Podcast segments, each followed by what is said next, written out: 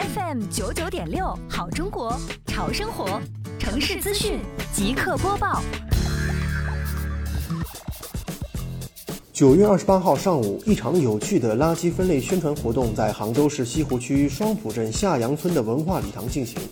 现场的工作人员先提出了几个问题，比如家里有没有分类桶，分别是哪些？平时家里人是怎么分类的？分类收集员有没有按类收集？大家眼中的村委分类管理情况怎么样呢？先通过询问了解百姓日常分类习惯，日常监督村委的分类管理情况，进一步增强了百姓生活垃圾分类意识。再通过政策、省条例的宣传，强化了垃圾分类人人有责的责任意识。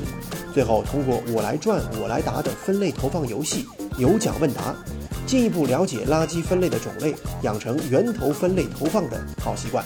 下一步，当地将以更加有趣的分类活动宣传带入各个村社小区，让垃圾分类工作深入人心。